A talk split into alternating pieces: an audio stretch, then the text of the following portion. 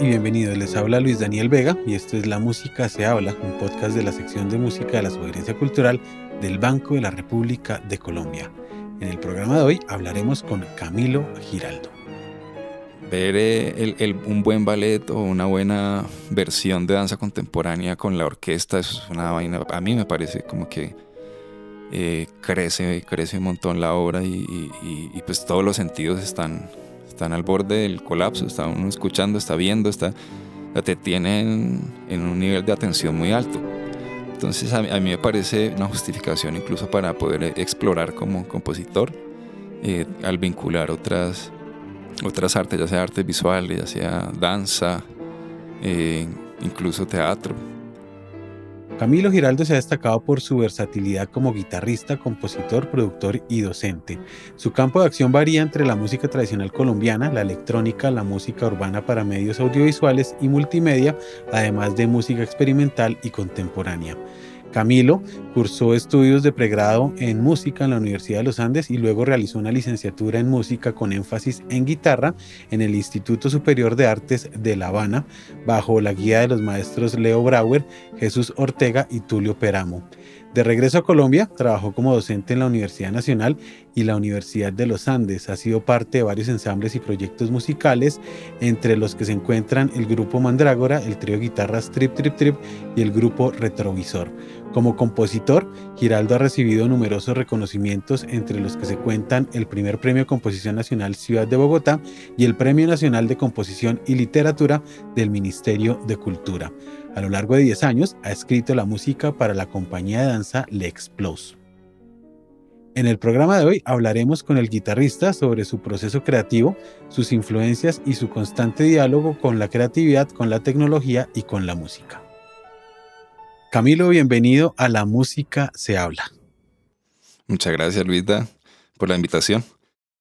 Camilo, a mediados de la década de los 90, usted viajó a Cuba a estudiar y allá coincidió con un montón de músicos colombianos que estaban en esa misma búsqueda. Primero que todo, Camilo, ¿cómo fue esa experiencia de encontrarse allá tantos colegas que estaban apenas empezando a estudiar música y también por qué tomaron esa determinación de ir a estudiar a La Habana, Cuba. En mi caso, yo estaba estudiando acá en, Bogotá, yo soy de, Pereira. Estaba en la Universidad de los Andes cuando era por, por declaración de renta y se podía pagar. Y alcancé a estar cuatro semestres Primero, pues con los amigos de, la universidad en, los Andes, uno de ellos que es, eh, Luis Alfonso Cruz, eh, Pocho, que es un bajista que está ahora en Suiza. Eh, pues compartíamos mucho y el último semestre me fui a vivir con Santiago Zuluaga, con varios amigos en, por la 19, muy cerca de la universidad, porque primero estaba donde una tía lejísimos y estaba ya cansado de, de esos viajes tan, tan largos. Y bueno, pero en, ese combo pasaron, pasaron varias cosas. Pues primero conocer a, Pocho y luego con Santiago. A Santiago lo invitaron a Cuba en un proyecto que se ganó un premio de Colcultura. Pues en esa época el Ministerio de Cultura se llamaba Colcultura. Y él era el, músico invitado y no pudo ir. Y yo terminé ahí metido en ese parche. Pues eh, estábamos componiendo incluso haciendo como muestras de, de composiciones para eso los dos. Eh, pero al final, pues solo podía ir uno. Y él no pudo, entonces yo dije, no, pues yo voy. Y coincidió con un tema de, que ese semestre le subieron mucho la matrícula en los Andes y se, estaba, se me estaba complicando poder seguir eh, estudiando allí. Y dije, no, pues paro y, aprovecho este, esta invitación y, y, voy a Cuba. Y nos fuimos todo un combo, el líder era un cubano, Roberto Gorky, un pintor y se llamaba Viaje a la Semilla el, proyecto. Y era como un colectivo de, de artistas, había escritores, eh, pues, músico, el, el, pintor, gente de, de cine, el fotógrafo, un combo grandísimo. Y viajamos por, por todo Cuba. Arrancamos en La Habana y terminamos en La Habana, pero pues, hicimos un viaje tremendo y, estaba apoyado por la UJC, entonces era bien interesante pues ver todo ese, ese, como toda esa otra cara de la, de la moneda y vivirlo y entenderla y conocerla, esa, esa historia. Y en La Habana, al regresar, Pocho, Pocho se había ido a, estudiar a Cuba, eh, justo ese, ese año. Y yo me fui y me quedé donde, donde Pocho, unos días como, como parchando ahí, conociendo. Y fuimos a Lisa, él estaba estudiando en la ENA, y yo fui a Lisa y, pues acompañarlo ahí a una, a una, clase.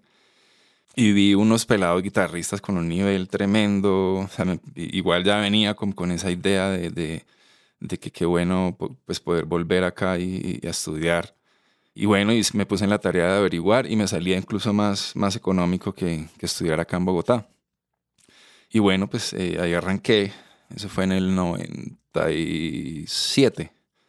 En el 97 pues tomé esa decisión. Ese mismo año regresé en, en agosto arrancar el, semestre allá. Y, bueno, sí, era un combo, un combo grande que se, eh, de hecho fueron llegando, llegando más. Eh, unos amigos se pegaron también cuando yo me, les conté pues que allá estaba, estaba muy, muy bien el nivel, estaba, el, no era muy costoso y, y varios pereiranos incluso se, se fueron para allá. Y en ese combo, no, pues estaba medio Puerto Candelaria, estaba casi toda la mojarra eléctrica, Alejandro Montaña, Damián Ponce. Damián Ponce fue uno de los que más duró allá, creo que duró eh, siete años. Yo duré cinco años y él duró, duró siete y muchos no duraban mucho tiempo porque realmente es un, es un contraste bien fuerte y hay que como adaptarse y, creo que nos sirvió mucho para adaptarnos a estar, estar en combo pues entre, entre, entre los colombianos nos ayudábamos mucho y compartíamos y también pues se armaron grupos y Puro Pescado, por ejemplo. El, el primer grupo que, que, armé cuando regresé en el 2002, que se llamaba Mandrágora, también tiene que ver de esos, con esos encuentros de, de, de los músicos colombianos que estábamos allá. ¿Qué diferencias encontró en relación a la educación musical cubana y la colombiana. ¿De qué manera esto moldeó o cambió su perspectiva frente a la composición y a la interpretación musical? Es, es una diferencia pues por dos lados. Primero por el rigor, un rigor muy alto en la técnica, pues que, que tiene que ver un poco con la influencia europea y, y rusa. Y pues por otro lado el, el, el, nivel de los músicos de la calle. O vas a un, a un, hotel y están tocando son cubano y, y, te das cuenta inmediatamente que los músicos son, son profesionales, son impresionantes. Eh, entonces creo que por todo lado era, era un contraste bien interesante. Y, y muchos de los músicos que, que, fuimos allá también creo que aprendimos a, a apreciar mucho más como el folclore, viéndolos a, a, a, ellos también como, como, como quieren su música. Casi todos como que decidimos regresar y, y apreciar eso y, y, de alguna manera pues apropiarnos de, desde la música urbana y en el caso mío de la música urbana y la clásica también, como cómo proponer algo distinto desde, desde nuestras raíces y, y, creo que se fue como un común de, denominador ahí de los, del grupo colombiano que se fue a estudiar allá. ¿Cómo recuerda usted, Camilo, la experiencia de estudiar con personajes tan emblemáticos como Leo Brauer y Tulio Peramo? Tuve mucha suerte porque los guitarristas que coincidimos en esa, en esa época nos tocó el Festival Internacional de La Habana, que era dirigido por, por Leo Brauer. Incluso el último año que estuve fue el último año que se hizo, porque Leo tuvo unos problemas de salud y estaba un poco cansado de que no lo, no lo apoyaran y él, terminara pues trayéndose a todas esas eh, estrellas de la, de la guitarra prácticamente gratis o pagándole de, su bolsillo. Entonces como que él, se empezó a cansar un poco de, eso. Pero pues a él, pues siendo el personaje que, que es, eh, le, caminaban todos, desde el mismo John Williams a, a los más tesos, fueron a, ese festival y dictaron, dieron concierto, dictaron clases magistrales. Entonces sí nos tocó una época muy especial. Y, y a Leo pues lo, lo, conocí por fortuna también directamente, era muy amigo de la hija de Claudia, eh, otro, otro parcero, otro amigo pereirano, guitarrista, eh, salió con Claudia, fueron novios un tiempo, entonces a veces íbamos a la casa de Leo y nos, nos, echaba, nos invitaba a comer, de hecho cocina impresionante, y nos echaba historias y un personaje tremendo, adorado. En Elisa, por ejemplo, no tuve tanta, tanta comunicación con, con él porque él, él, se alejó un poco de la academia en Cuba también por, por problemas personales. Como de, de, de y pues estábamos, le estaban parando bolas más eh, afuera. Entonces él, él venía a hacer su festival y, se la pasaba viajando, entonces este, no era pues como que tuviera clases directamente con él, pero sí tuve clases magistrales y, ya esa cercanía y, pues obviamente estar tocando su obra y escuchándola, pues uno aprende, aprende mucho de, de él. Y con Tulio Peramo tuve clases particulares. Yo hice la, la carrera fue de, guitarra, aunque tomé pues eh, créditos de composición. Eh, no, no, terminé la carrera de composición, yo, me, me, concentré fue en el, en el, instrumento. Pero pues como tenía el, el, tema de la, de, la, creatividad y me gustaba componer, en, en, Cuba compuse mucho para, para guitarra sobre todo. Eh, pues sí, sí me, me, sentí que, que necesitaba un poco más de herramientas y ahí busqué a Tulio y tomé clases particulares con, con Tulio Peramo, que me aclaró un montón de cosas, pues, me dio muchas herramientas. Luego de Cuba, Camilo, usted regresa a Colombia, arma un proyecto, se llamó Mandragora y luego Retrovisor, que era una propuesta más centrada en la música electrónica y las, y las músicas raizales colombianas. Y enseguida por allá en 2007, usted comienza un proyecto que lo ha mantenido ocupado hasta estos días, que es el trío de guitarras Trip Trip Trip, junto a César Quevedo y Guillermo Bocanegra. ¿Cómo y en qué circunstancias nace el trío Trip Trip Trip? No se dio como que lo estuviéramos buscando, se dio porque nos encontramos en, en la SAP, se abrió un concurso para profesor de, de guitarra y entramos a concursar varios intereses. Estaba, estaba César, César Quevedo. Entonces estábamos, de hecho, nos encontramos, fue así como mirándonos rayado, porque, uy, ¿cómo así? A ver quién se queda con el puesto. Y, y ya nos conocíamos, de hecho, de La Habana, creo que, sí, sí, sí, el, el mismo Guillermo y, y César, los dos estuvieron en, el, en, el, en uno de los últimos festivales de, internacionales de guitarra de La, de la Habana. Ya nos conocíamos, no éramos amigos, pero pues nos conocíamos de, por el parche de, guitarra. Y en, en, ese momento del concurso, Guillermo ya, está, ya hacía parte del, de los profesores de, de, de planta de, de, la SAP, de hecho era uno de los jurados.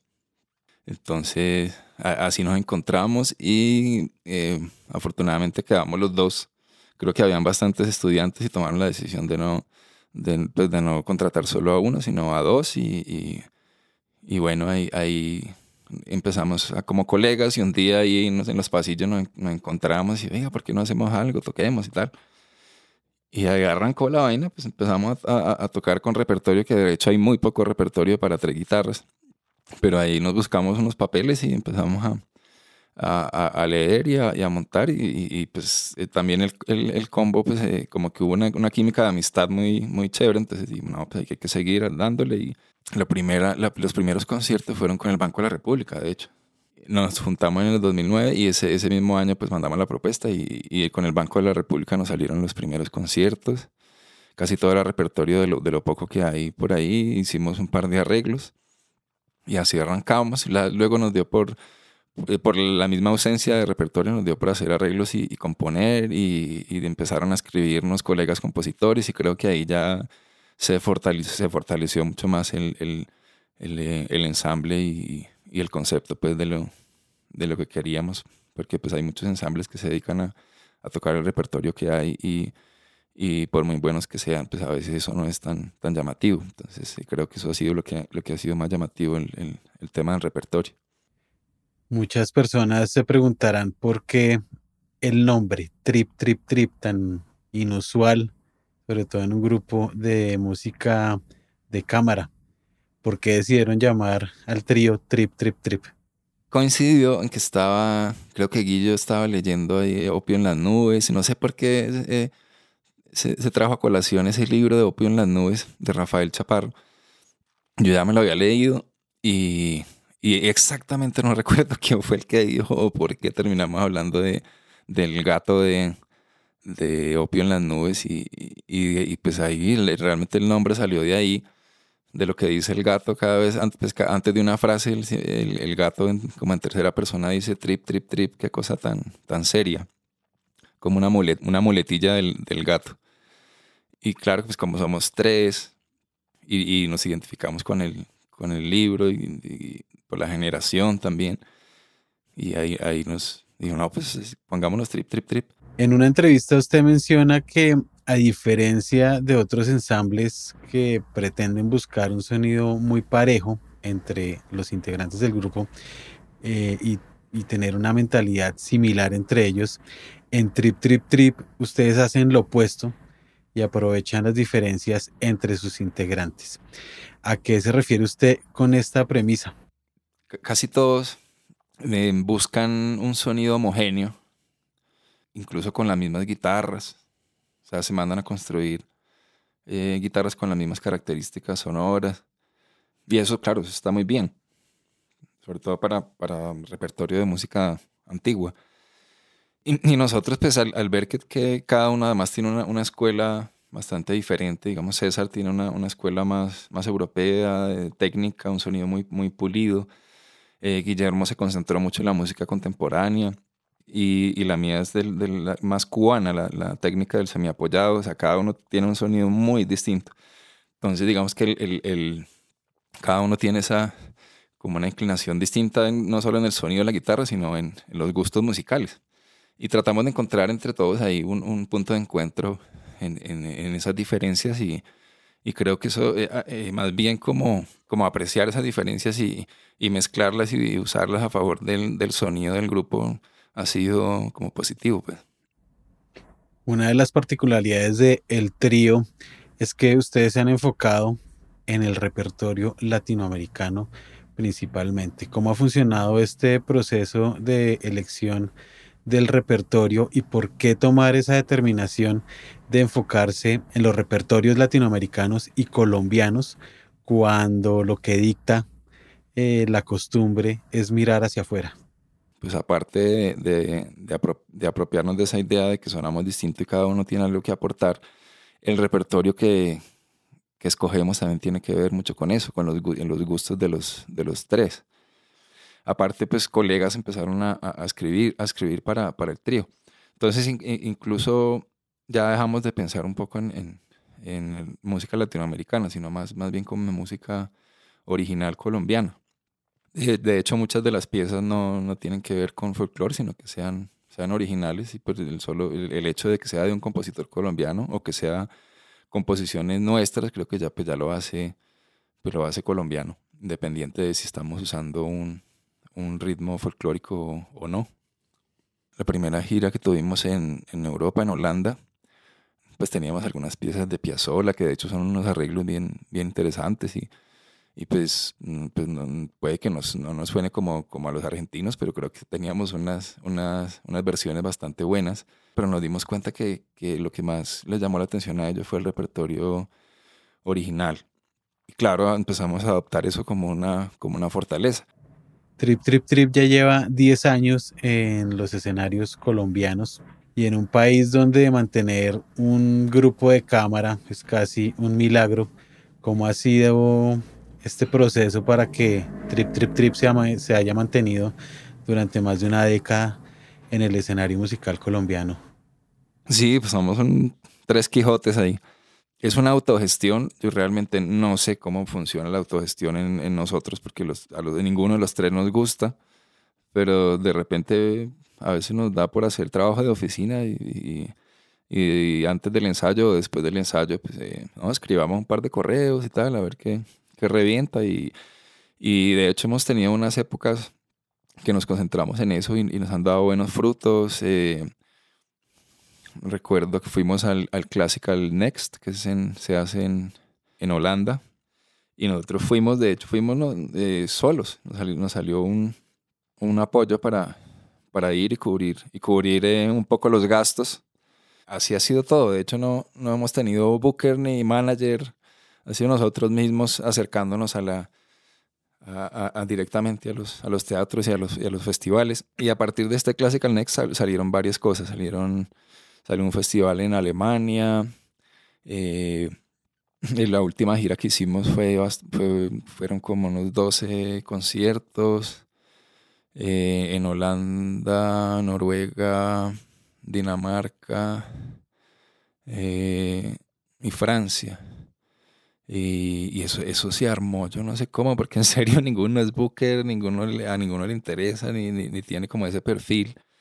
Eh, pero, pero bueno, se dio una primera invitación a un festival en, en, en, Dinamarca y, luego yo gestioné un apoyo de la, de la Cancillería y a partir de la Cancillería también salieron otros, otros conciertos. Eh, luego con, con, guitarristas conocidos empezamos a escribirles, ve, vamos a estar allá, y, ah, sí, está tal espacio, escriban, o sí, así, y se armó una, una gira, nosotros mismos armamos la, la gira, y, y, logramos ir y regresar vivos y, y, con algo de plata, que eso, eso es muy sorpresivo.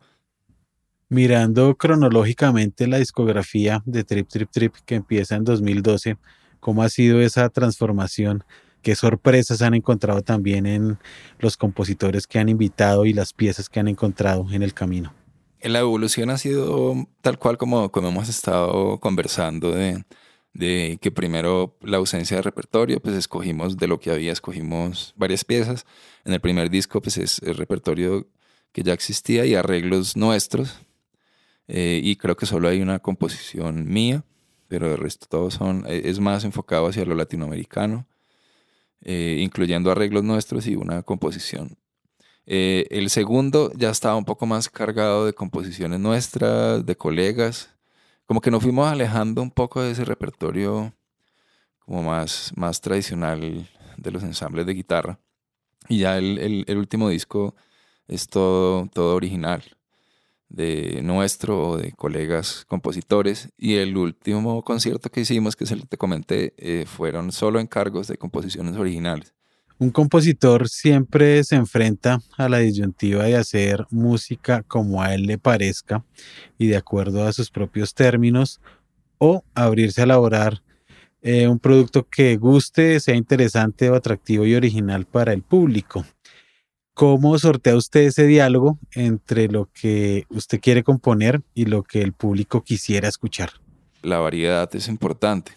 En el caso de Trip hay, hay de todo hay piezas muy arriesgadas y a la, hora de pensar pues, en el programa tratamos de, combinarlas un poco, de, no poner juntas las más, pesadas, diga, pesadas entre comillas, digamos, es como con el público en general se les puede hacer difícil de, escuchar, pero no por eso negarnos a que, a que estén presentes.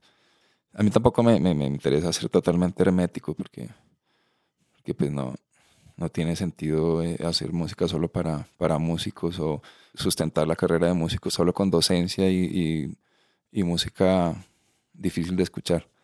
Paralelo al trío de guitarras Trip Trip Trip y a su labor como docente, usted ha desarrollado proyectos audiovisuales en diversos formatos como la instalación multimedia y el video mapping y eso nos remite a una eh, primera parte de esta conversación eh, cuando usted mencionó al grupo Retrovisor. Desde ese momento, ya hace más de 15 años, usted ha tenido esta relación interdisciplinar con la música y la imagen. ¿Qué es lo que le llama la atención de este tipo de proyectos que involucran tecnología, música, artes visuales y escénicas? Como te conté al principio de la, de la entrevista, mi, mi llegada a Cuba fue con un grupo interdisciplinar. Y los primeros proyectos que realicé con ese concepto de, de, juntarse con otras artes, pues fueron con una pareja que tuve en, en, Cuba, bailarina de danza contemporánea. Y alcanzamos a hacer un par de proyectos de yo tocando guitarra y componiendo para ella, ella hacía las coreografías. Y nos presentamos en Cuba un par de veces. Entonces siempre ha estado esa, esa inquietud. Y ya regresando a, a Bogotá, Colombia, conocí a, a Carmen Gil, que es mi pareja actual, y que trabaja eh, audiovisual, un artista audiovisual impresionante. Y comenzamos este proyecto de retrovisor, que, que es una mezcla de video en tiempo real mezclado con música electrónica, elementos de música colombiana y, urbana. Coincidió también con, con, un momento en que yo me interesé mucho por la, por la producción.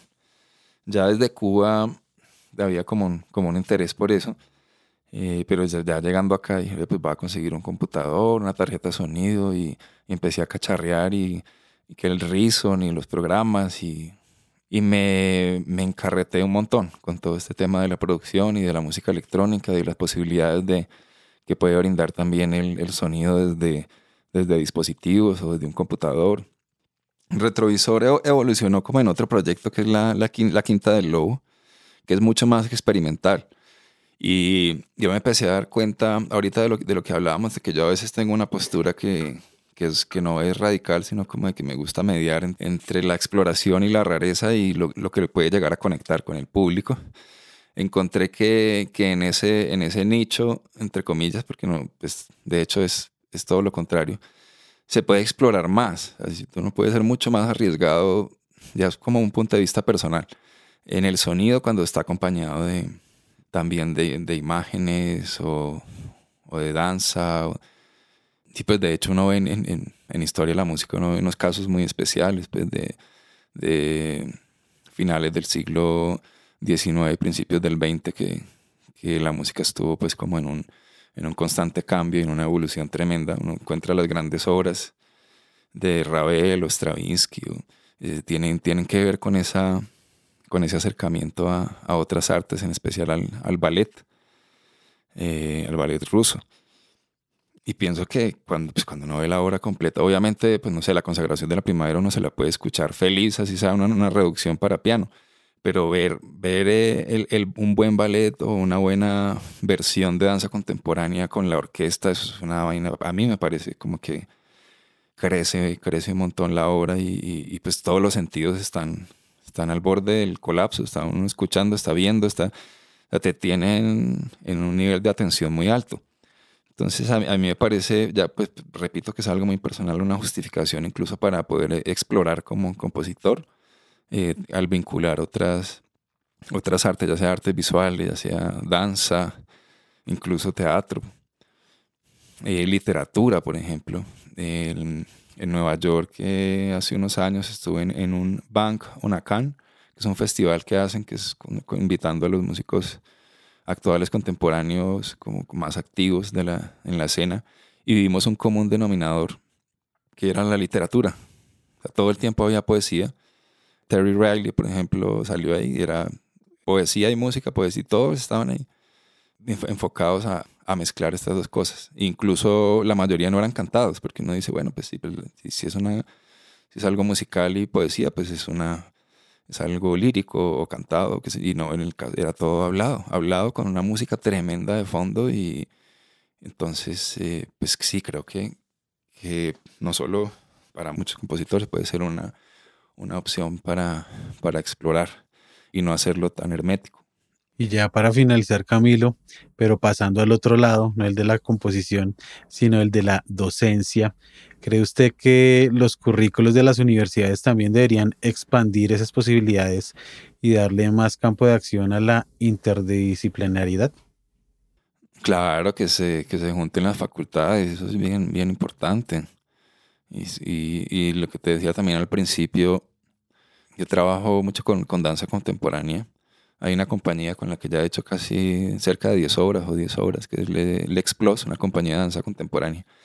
Y yo voy a los ensayos y me pongo a estirar con ellos y a veces hacen clases de yoga y eso, y esa, esa vaina a mí me sirve, o solo verlos me sirve un montón, incluso para tocar, porque como cuando uno toca el instrumento está usando el cuerpo y, y si uno está bien físicamente, pues se puede proyectar otras, otras cosas. Y claro, la poética de cada, de cada, de cada arte también le, le permite a uno explorar, explorarse eh, desde el punto de vista del, del, del sonido.